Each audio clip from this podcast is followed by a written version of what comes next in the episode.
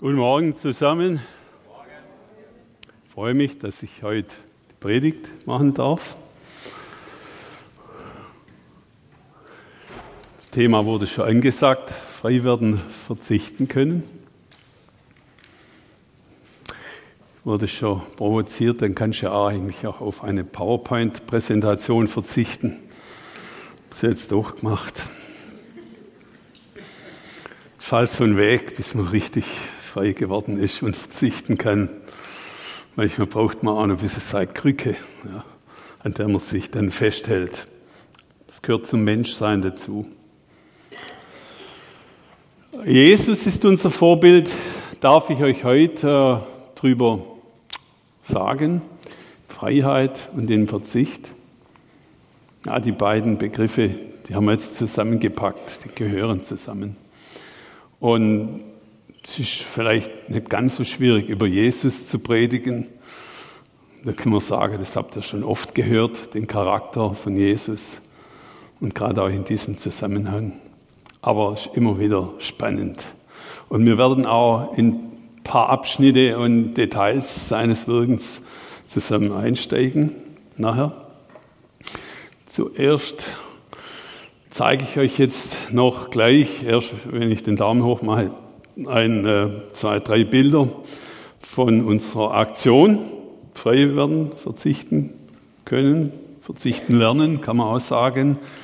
Wir hat stattgefunden letzte Woche bei uns in der Werkstatt. Jetzt nächstes Bild bitte. Ungefragt. Ich hoffe, dass der eine oder andere von denen heute auch da ist. Wir haben den Hartz-IV-Hocker gebaut. Ich wollte eigentlich einen mitbringen, aber auch auf den habe ich jetzt auch verzichtet, weil ich bin zu Fuß hergelaufen, teilweise. Und der Hartz-IV-Hocker, äh, was hat es mit der Gemeinde zu tun, kann man schon fragen. Ein paar so Brettle, also es war sehr lustig. Ich war beim Tom, habe die gekauft. Und da war es gerade im Sonderangebot, die 30 Zentimeter breite Brettle. Man brauchte bloß ein Brett für so einen ganzen Hartz-IV-Hocker, den wir da gebaut haben, oder auch Berliner Hocker genannt, ein, ein Paradebeispiel für Minimalismus, also im Möbelbau in diesem Fall. Und es macht richtig Spaß. Ihr seht also die Bretter. Und da habe ich dem Typ bei der Säge vom Tum gesagt, Sie habt da ein Projekt, den Hartz IV. Ah, was ist das? Den wollen wir mit der Gemeinde zusammenbauen. Ah, was? Das gab es ja noch gar nicht. Und dann hat er nachher kein Geld wollen für den Zuschnitt. Ah, das säge ich eigentlich von so kostenlos runter. Das fand ich sehr stark. Gell? Und dann haben wir also aus den Brettler den baut. Sehr witzig. Nächstes Bild. Seht ihr? Einer hat dem Siegfried geholfen und mit zehn Schrauben, zehn Minuten war eigentlich die Ansage, aber das hat natürlich nicht gestimmt. Wir haben, glaube ich, 35 gebraucht, aber wir haben auch gleich vier Hocker gebaut. Für jeden ein. Nächstes Bild, da sieht man, wie er aussieht. Ja, also sagen wir so, ihr müsst schon in so eine Hauskreisgruppe gehen, damit das, was hier so geistlich erzählt wird, dann auch greifbar wird, so richtig spürbar. Also es hat noch sicherlich paar Gruppen, wo man noch nachträglich einsteigen kann oder die eine oder andere hat vielleicht noch gar nicht angefangen. Und zu meiner ganz großen Freunde gibt es jetzt neun Gruppen, die das Projekt machen. Das ist doch super. Halleluja. Und ihr, so einfach und eine super Sache. Man kann den natürlich auch als Gebetshocker deklarieren, dann sieht es schon gleich ein bisschen professioneller aus. Oder wo man dann nachher die Bibel drauflegt, also gibt es ja mehrere Möglichkeiten. Dann macht es auch wieder Sinn. Okay, nächstes äh, Bildchen. Ja, bei dem Hartz IV habe ich noch vergessen, was ich noch sagen wollte. Man lässt einfach den Schnickschnack weg. Man nimmt bloß die Brettle, vier Stück, alle gleich breit und schwuppdiwupp entsteht was Wunderbares, Haltbares, Stabiles, Gutes. Also das Weglassen, dann wird der, der eigentliche Sinn des Hockers sichtbar, nämlich dass man sich draufsetzt. Ja, wie der dann aussieht, kann man, kann man noch verschleifen. Wir haben unsere verschliffen. Ja. Letzten Sonntag war hier Bernhard Röckle. Ich hoffe mal, dass die meisten da waren, außer natürlich die Person, die heute zum ersten Mal da ist, äh, Schifra, ne? Schifra. Und ähm, er hat uns hineingenommen in dieses äh, Wort vom Alten Testament, Jesaja 58, dieses eigentlich Hammerswort. weil ich habe gemerkt, das ist jetzt in aller Munde plötzlich. Vorher kein Mensch hat von dem Kapitel geredet, jetzt alle reden von diesem Kapitel. Das Fasten, das Gott gefällt, ist also nicht unbedingt, sagen wir mal, dass wir jetzt so Verzichtübungen machen, so nach der griechischen philosophischen Richtung, dass wir uns so kasteien. Das, das, hat alles seinen Platz wahrscheinlich. Da gehen wir jetzt gar nicht groß drauf so arg ein. Aber das Fasten, das Gott gefällt, hat uns auch Bruder Röckle äh, ziemlich drastisch deutlich gemacht, ist Herzensveränderung. Also Gott sagt doch glatt weg, mich könnt ihr wenig beeindrucken mit euren Verzichtübungen, aber ich möchte, dass eure Herzen sich verändern, dass ihr die Bedürftigen seht und dass ihr die, die ihr gefangen hält, loslässt. Ja. Wir halten uns teilweise tatsächlich gefangen, auch untereinander. Ja. Da gibt es Schubladen, da steckt man den rein, ah, da fällt mal ein Name, es geht mir auch so. Also ich predige auch für mich. Gell. Äh, und Schublade auf, Bete rein, Schublade zu, da bist du drin. Aber wir haben jetzt die Gelegenheit, uns diese Woche mal richtig im Hauskreis neu kennenzulernen. Ich freue mich schon drauf. Machen wir Schublade auf, Pede raus, neuer Pede. Ja. ja, das ist super. Also man kann auch nur während dem Projekt in diese Projektkreise und hinterher kann man sich wieder verabschieden, wenn man will. Das ist eine niedrige Hemmschwelle. Also wir halten uns fest auf verschiedene Weise. Ja, wir halten andere fest ja, und merken gar nicht, dass wenn wir festhalten, dass wir uns selber dabei begrenzen. Ja, das ist ja immer so eine, eine Fessel, die geht von mir zu dem. Also ich selber fessle mich ja auch, wenn ich mich festhalte. Glaubet ihr mir das? Kann das sein? Ja. Und dann geht es Jesus drum. Nein, auch Gott geht es drum in Jesaja. Wir sollen befreit werden von diesen ganzen ja, Komischkeiten, von diesen Unfreiheiten und von den Zwängen untereinander und auch in uns selber, von den Zwanghaftigkeiten, die leider unser Leben als alter Mensch immer wieder bestimmen. Nächste. Ach so, ne, genau. Und die, was wir dafür bekommen, wenn wir loslassen, ist sehr gute Sachen für unser Leben.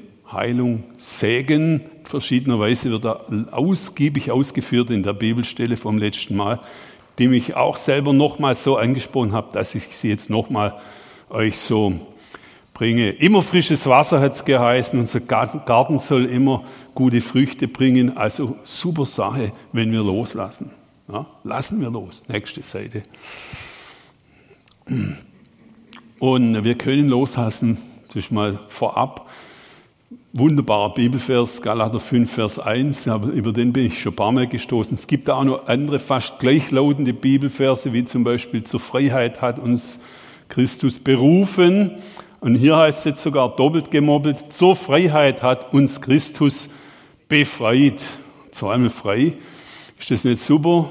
So steht nun fest und lasst euch nicht wieder das Joch der Knechtschaft auferlegen. Und zwar geht ja die Rede jetzt gar nicht an Nichtchristen, sondern an Christen.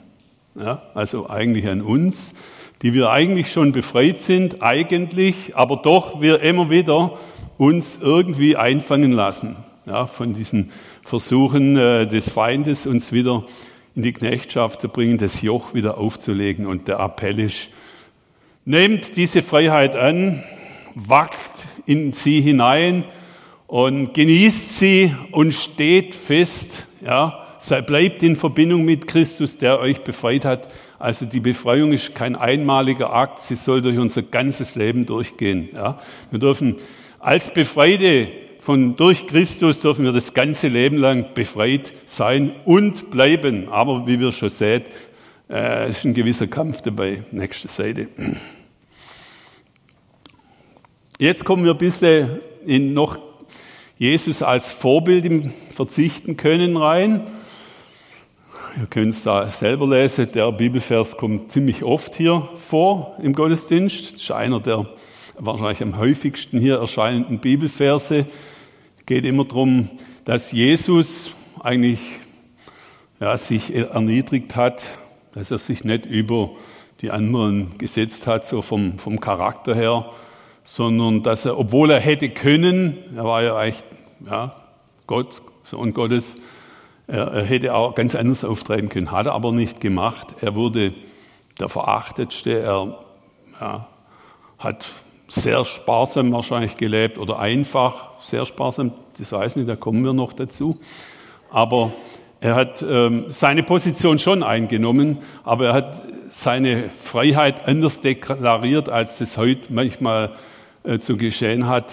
Also er hat wahrscheinlich keinen kein dicken Benz gefahren und auch äh, sonst nicht die Statussymbole gebraucht, die wir heutzutage teilweise brauchen, sondern ja, er wurde an einem Knechtsgestalt an. Das war sein Statussymbol, der Diener aller. Und erniedrigte sich selbst und hat sogar verzichtet auf sein Leben. Ja, für uns. Durch seinen Tod hat er die Grundlage dafür geschaffen, dass wir jetzt als befreite Menschen leben können. Das ist gut. Also Jesus hat es gegeben. Nächste Folie bitte. Und dann kommen so Begegnungen, die uns überliefert werden in den Evangelisten, also bei den Evangelien. Auch ein sehr, sehr häufiger Vers, der zitiert wird und trotzdem zitiere ich ihn nochmal, Matthäus 16 und auch ganz interessant die Reihenfolge dieser beiden Verse. Wer sein Leben erhalten will, der wird es verlieren. Wer aber sein Leben verliert um meinetwillen, der wird es finden.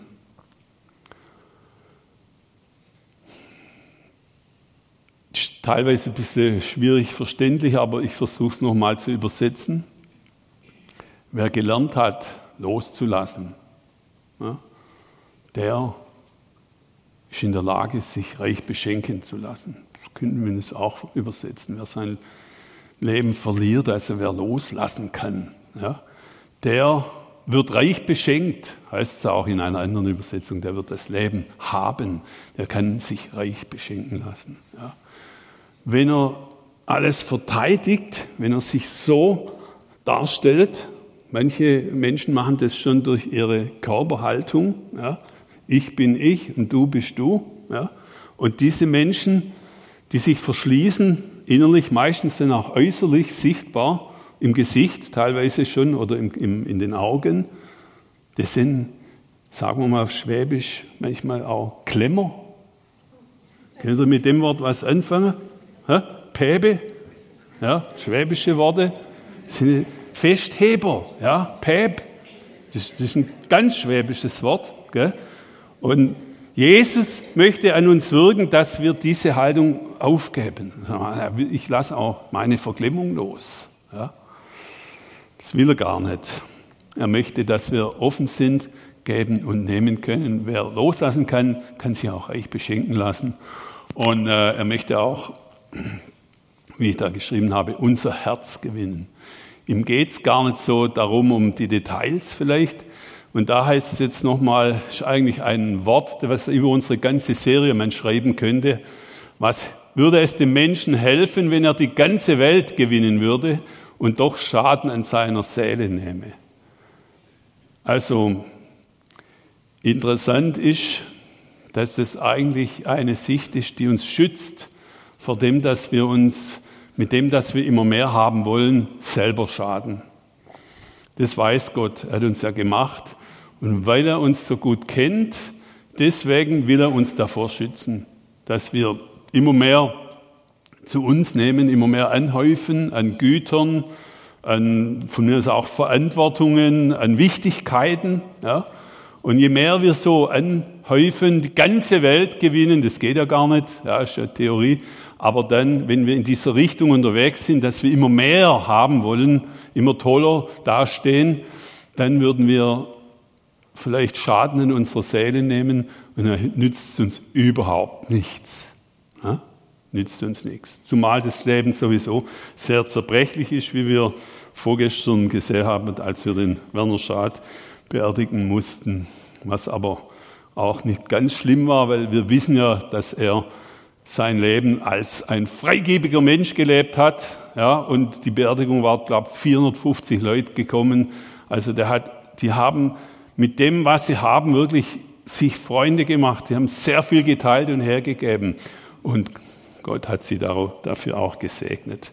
Und dass er jetzt gestorben ist, Ja gut, wir sterben alle, das wissen wir ganz gut, wenn wir daran denken, weil dann vielleicht unser Streben sowieso in eine andere Richtung geht, dass wir nicht materielle Dinge ansammeln. Nächster Folie. Ja, genau, Gott ist nicht unser Gegner. Also manche denken ja, oh, wenn ich jetzt Christ werde, darf ich das und das und das und das nicht mehr. Ich darf mich nicht mehr besaufen, ich darf bloß noch eine Frau haben und so weiter. Also ich begrenze mich, ja, Gott nimmt mir Sachen weg. Ja, tut er aber eigentlich nicht. Wir müssen schon verzichten lernen, aber nicht in der Haltung, dass wir einen Gott haben, der uns nichts geben will, nichts gönnt. Im Gegenteil. Ja, zuerst mal sagt hier Römer 8, wir haben nicht den Geist der Knechtschaft empfangen, dass wir uns fürchten müssten, sondern einen Geist der Kindschaft, mit dem wir rufen, Abba, lieber Vater.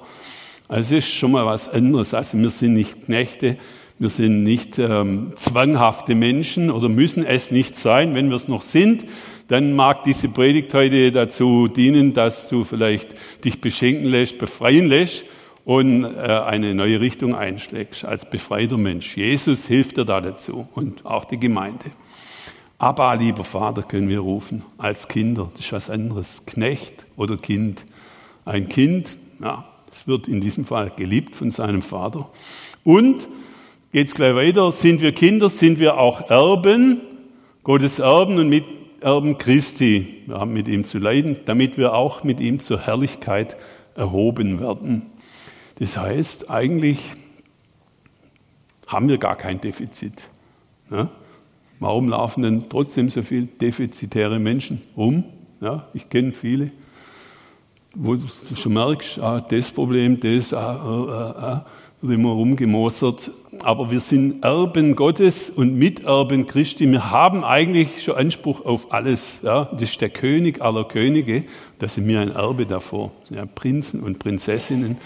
Und wenn man sich das mal so, so durchgehen lässt, so reinzieht, was man eigentlich schon alles ist in Christus, ein Miterbe Christi und ein Erbe der Herrlichkeit Gottes, ja, zur Herrlichkeit erhoben werden, steht da. Das ist jetzt nicht meine Erfindung. Gell? Ist unglaublich beinahe. Aber das sind wir. Das ist eine geistliche Wahrheit. Die versuche ich euch einzuschärfen, aber schlussendlich muss sie der Heilige Geist in euch hineinlegen, dass es auch wirklich so ist. Die Gotteskindschaft kann man sich nicht einbilden. Und man kann sie auch nicht lernen direkt. Sie wird uns durch das Zeugnis des Heiligen Geistes in unseren Geist hineingepflanzt, der dann sagt, du bist mein geliebtes Kind. Nächste Folie. Aber wir können dazu helfen, dass es bei dir einsickert. So, jetzt ähm, interessant. Habe ich mich mit dieser Phase des Lebens Jesus, nämlich mit dem Beginn seines Wirkens, schon öfters befasst, aber jetzt nochmal. Johannes. Also Johannes, Evangelist Johannes, der beschreibt es eigentlich am, am prägnantesten, kann man sagen. Und ja, Markus habe ich dazu genommen, weil der Text ist ein bisschen kürzer. Es begab sich zu der Zeit, dass Jesus aus Nazareth in Galiläa kam und sich taufen ließ von Johannes im Jordan. Und alsbald trieb ihn der Geist in die Wüste. Die These ist auch im Jordan getauft, oder? Darf man sagen. Und er war in der Wüste 40 Tage und wurde versucht von dem Satan und war bei den Tieren und die Engel dienten ihm schnell die Kurzfassung dieser Geschichte in Markus. Johannes hat es genau beschrieben, und Matthäus auch. Und dann dazwischen kommt noch was, das kommt nachher auf der nächsten Folie, das ist die Überraschung noch. Drei Tage später berichtet Johannes 2, Vers 1 bis 11 in seinem Bericht, drei Tage später, also am ersten und am zweiten Tag, nachdem das passiert ist, sich Jesus taufen hat lassen, hat er ich hoffe, ihr wisst es, die ersten Jünger geordert, also berufen, gesagt, folge mir nach. Und am dritten Tag schon, also gleich danach, ähm, also nach nicht nach der Taufe, sondern nach der Wüstenzeit, am dritten Tag, nachdem er von der Wüste zurückgekommen ist, war die Hochzeit zu keiner. Und jetzt, wenn man sich das so richtig vorstellt, Jesus hat, warum, das steht drin im Wort, Warum ist er in die Wüste gegangen? Das war nicht seine Idee. Der Geist Gottes hat ihn getrieben, dass er dahin geht, steht. Oder er hat ihn geführt, also ich habe gelesen, hat ihn getrieben vom Heiligen Geist, ging er in die Wüste und blieb dort 40 Tage. Äh, da gibt's jetzt nicht ein Aldi in jeder Ecke, gell? heute vielleicht schon, ich weiß nicht. Aber ich würde gerne noch mal hingehen. Ein Ziel ist, dass wir in die Wüste noch wollen und uns dann auch noch mal identifizieren. Aber wir waren schon dort, äh, auch mit Matthäus vor Jahren. War super Sache. Man, dieses Wüstenfeeling ist, ist einmalig. Ja. Also das hat was. Das ist eine ganz klare Luft und da kommt man auch zu klaren Gedanken. Und dann hat er auch noch auf Essen verzichtet. 40 Tage lang, das habe ich jetzt noch nie gemacht, aber manche Leute meinen, ja, das müssen wir jetzt auch machen, wir müssen jetzt auch 40 Tage fasten. Aber er hat es gemacht, weil ihn der Geist Gottes in die Wüste trieb. Ja? Und dann ist ja auch eine wichtige Geschichte, der Satan hat ihn versucht, Steine zu Brot war das eine, also hat er Hunger gehabt natürlich.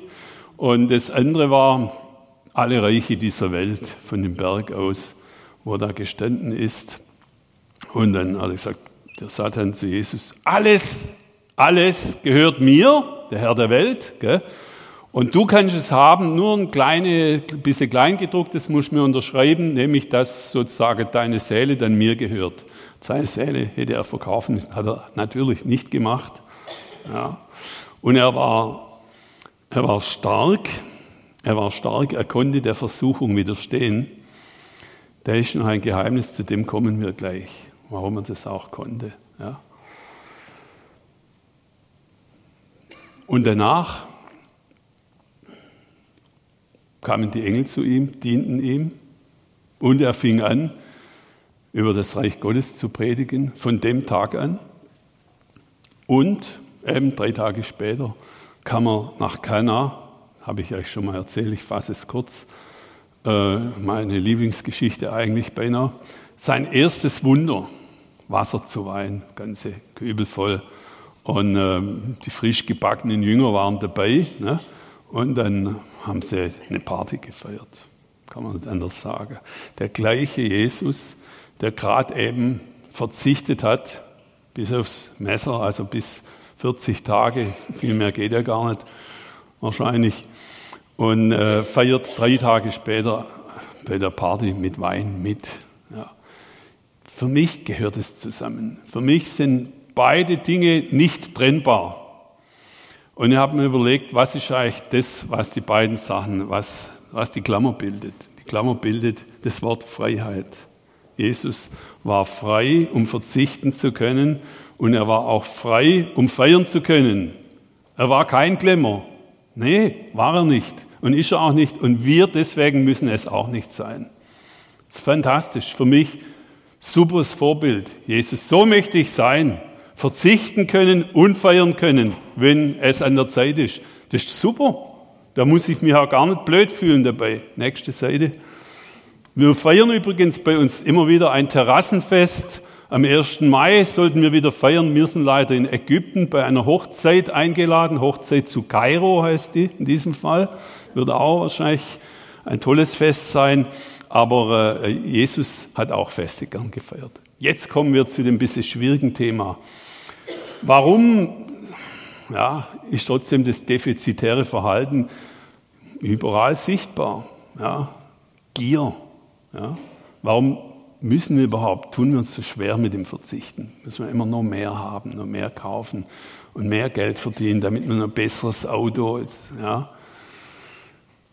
hat, bessere Wohnung und so. Die Gier ist die Wurzel allen Übels, steht in 1. Timotheus 6. Da steht zwar ganz genau gesagt, Geldgier ist die Wurzel allen Übels, aber man kann auch sagen, die Gier ist die Wurzel allen Übels, es ist eine Wurzel, eine wichtige Wurzel allen Übels. Warum? Sie zerstört den Menschen selber. Wir lesen es in Epheser 4. Legt von euch ab den alten Menschen, die Gier gehört zum alten Menschen, mit seinem früheren Wandel, der sich durch trügerische Begierden zugrunde richtet. Ja, die Gier richtet zugrunde. Aber ihr erneuert euch in eurem Geist und Sinn und zieht den neuen Mensch an, der nach Gott geschaffen ist, in wahrer Gerechtigkeit und Heiligkeit. Wir müssen also nicht bloß die Gier ablegen, sondern wir kriegen einen Ersatz dafür. Das ist ein wichtiger Punkt. Und äh, die Gier macht uns nicht wirklich zufrieden. Wir sollen sie zu Ende denken. Was wäre, wenn ich das habe, was ich jetzt unbedingt anstrebe? Ja, was wäre, wenn ich jetzt nächstes Jahr in den Urlaub auch noch gehe und dann noch mal in den und in den? Was, bin ich dann nachher wirklich glücklicher hinterher? Und meistens, wenn man sich in Gedanken vorstellt, was wäre, wenn ich das denn hätte, ja, neues Handy, ich weiß ganz genau, dass das drei Jahre später schon wieder ein altes Handy ist. Das hält immer nur ganz kurz.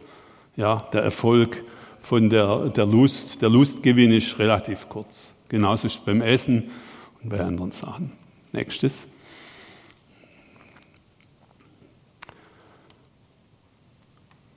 Ich denke, jetzt kommt das kleine Geheimnis. Ich habe einen Vers ausgelassen vorher bei dem Lukas oder bei dem Johannes. Dazwischen ist, als sich Jesus taufen hat lassen, heißt es, der Himmel, den Himmel hat er offen gesehen und den Geist Gottes wie eine Taube herunterkommen, ihn ausgestaltet mit ja, einer Art Geistestaufe. Und dann ertönte die Stimme vom Himmel, das ist mein lieber Sohn, an dem ich wohlgefallen habe. Ja, das geschah unmittelbar, bevor er dann in die Wüste ging, vom Heiligen Geist getrieben, war dieser Satz von Gott direkt für die anderen hörbar. Das ist mein lieber Sohn, an dem ich wohlgefallen habe. Das, hat, das wird in der Bibel zweimal berichtet, dass Gott das ausgesprochen hat. Das erste Mal bei dieser Taufe, Johannes der Täufer, und das zweite Mal auf dem Berg der Verklärung, das ist in der Nähe von Kapernaum. Da war Jesus auf dem Berg der Verklärung. Da heißt es auch, eine Stimme kam von dem Himmel mit dem gleichen Text. Das ist mein lieber Sohn, an dem ich wohlgefallen habe. Jesus wusste, sein Vater liebt ihn, auch in dem anderen Vers. Wie mich mein Vater liebt, so liebe ich euch auch. Das wusste er. Das war bei ihm tief eingesagt. Aber Gott hat es also zumindest überliefert, zweimal auch nochmal expressis verbis ausgedrückt. Ja, so es die anderen Menschen gehört haben, ausgedrückt. Das finde ich schon einen ganz wichtigen Punkt, wenn wir jetzt uns als Menschen damit vergleichen. Es laufen relativ viele Leute herum, die haben dieses Liebesdefizit. Und das ist wohl einer der Hauptursachen für die Gier. Ja? Werbefachleute, die müssen ja die Gier oder den Kaufwunsch erstmal produzieren, dass die Leute eine bestimmte Sache kaufen. Ist okay. Und sie setzen aber auch an diesen Bedürfnissen an, die die Menschen haben. Da nennt man es Bedürfnis. Ist ja auch okay. Aber wenn ich mich nicht geliebt weiß und wenn ein Mensch, sei es ein Mann oder eine Frau, von seinem persönlichen Vater beispielsweise nicht vermittelt bekommen hat, du bist mein geliebter Sohn oder du bist meine geliebte Tochter, ich liebe dich, ja, oder sie fest in den Arm genommen hat, dann entsteht eine Vaterwunde. Und viele Menschen haben eine Vaterwunde, auch Christen, auch wahrscheinlich von uns welche. Ja, manchmal im Hauskreis ist schon rausgekommen, was war in deinem alten Leben. Und es gibt Christen, die haben sich zum Glück schon Jesus zugewendet, um diese Vaterwunde stillen zu lassen. Aber es gibt welche, die ist die Wunde noch offen. Und das von uns, die bewirkt immer wieder, dass wir unfrei sind. Ja, weil wir eigentlich unbewusst es unserem Vater, der vielleicht schon gestorben ist, im Nachhinein noch recht machen wollen. Manche wollen es auch der Mutter recht machen. Muss mal gucken, was die Uhr sagt. Ich hätte nämlich da noch eine, ein Statement von einer jungen Frau. Es gibt also auch Frauen, die Vaterwunden haben, offensichtlich. Und für Frauen ist es wohl genauso wichtig wie für Männer, dass ihr Papa ihnen vermittelt, dass er sie mag, dass er sie liebt Jetzt müssen wir gucken, ob ich das vielleicht auch nicht dabei. Ah, doch, hier. Ja. Ich habe mal eine, eine Frau, die Aussage einer Frau für euch, die das beschreibt, wie sich das anfühlt. die Vaterwunde.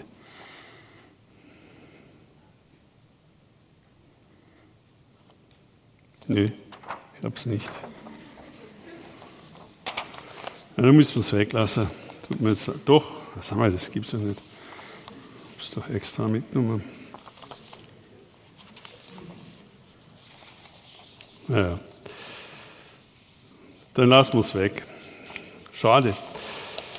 Ähm, hat mich beeindruckt, eine junge Frau, ich gebe es jetzt halt mit eigenen Worten wieder, eine junge Frau, die beschrieben hat, dass ihr Papa sie nicht auf eine Blumenwiese mitgenommen hat, dass er ihr nicht vermittelt hat, dass er, er sie sehr mag, dass er sie liebt. Und wie diese junge Frau mit, dieser, mit diesem Defizit eigentlich das ganze Leben lang unterwegs ist. Eine, zuerst einen Männerhass entwickelt hat, nachher irgendwie instinktiv einen Vaterersatztyp gesucht hat, mehrere Vaterersatztypen ja, gesucht hat. Und es sind so Zusammenhänge. Wir können nicht im Detail darauf eingehen, aber es gibt Vaterwunden und es gibt einfach auch schwarze Löcher, die da sind von Menschen, äh, weil irgendwas schiefgelaufen ist im Leben, Liebesdefizit da ist, kein Lob und Anerkennung gekommen ist und die Wertschätzung nicht wirklich da ist. Und das schwarze Loch, das ist sehr, sehr schwierig zu schließen. Man kann es vor allem nicht mit dem Kaufen von immer mehr Klamotten und Sachen schließen. Das geht nicht.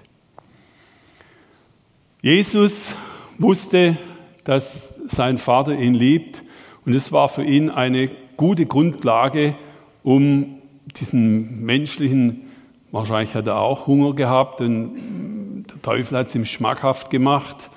Beinahe ist ihm gelungen, aber Jesus war ein starkes Kind oder ein starker Mann, starker junger Mann. Er wusste sich geliebt.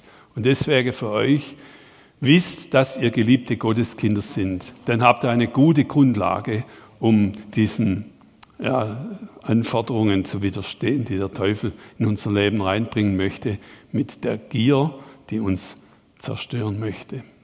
Weiter.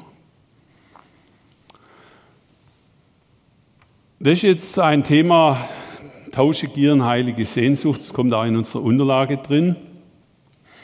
Ich habe es ein bisschen abgeguckt, übrigens, ihr glaubt es nicht von wem, also ein Sam Grün habe ich schon gesagt, aber Papst Franziskus, der ist ein absoluter Fan dieses Themas von Gier und heilige Sehnsucht. Er hat mehrere Predigten darüber gehalten, die teilweise man ja lesen kann übers Internet.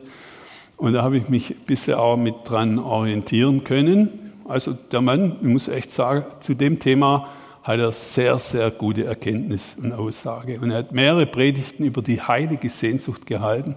Und es kommt jetzt da ein bisschen bei uns rein. Gott kennt unser Herz. Er weiß, dass wir nicht einfach die Gier verpacken und wegpacken können, dann entsteht irgendwo ein Vakuum in unserem Herz. Wir sind nun mal Menschen und wir, wir haben Bedürfnisse und äh, entweder sie werden mit einer unheiligen Richtung bestimmt, das nennt man Gier, gell? oder wir übergeben sie Jesus und dann heiligt Gott unsere Gier und ersetzt sie, tauscht sie ein oder wir tauschen sie ein in, in eine heilige Sehnsucht. Das ist etwas, was unserer Seele der Nahrung gibt. Ja, unsere Seele braucht Nahrung. Ja, kann ja sagen, ich brauche das alles nicht, weil dann wirst du verkümmern. Aber diese heilige, nennen wir es mal heilige, nämlich von Gott geschenkte Ersatz für Gier, die Sehnsucht, das Echte, das begeistert uns. Das setzt Kräfte in unserem Leben frei, die in eine gute, nicht mehr zerstörerische Richtung führen, die in Richtung Heilung führt und auch dazu führt, dass wir äh, andere Menschen darin mitnehmen können. Und nach was haben wir denn denn heilige Sehnsucht?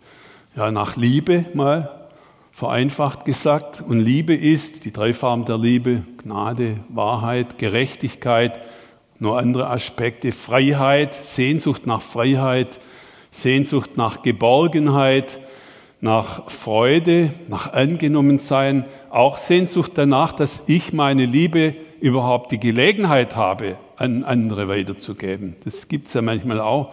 Ja, Und es hängt damit zusammen. Wenn ich mich so abgeschottet habe, dann kann ich schwer geliebt werden, dann lädt mich keiner ein, aber dann äh, ja, kann ich auch kaum meine Liebe weitergeben, muss mich schon öffnen dazu und verletzbar machen.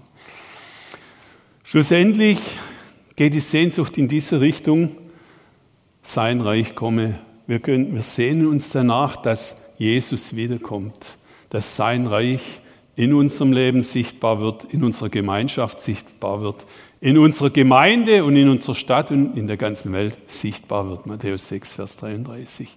Trachtet danach. Trachtet danach. Und auch das ist interessant, das kommt auch an einer guten Stelle. Trachtet danach heißt, sehnt euch danach, dass sein Reich kommt. Ja, wir können auch sagen, wir sehen uns danach, dass Jesus wiederkommt. Das macht man schon seit über 2000 Jahren. Aber für mich ist es greifbarer. Ich sehne mich danach, dass sein Reich kommt, da wo ich bin. Und in unserer Gemeinde, in unserem Land. Das ist eine tolle Sehnsucht. Die soll uns antreiben. Nächste Folie.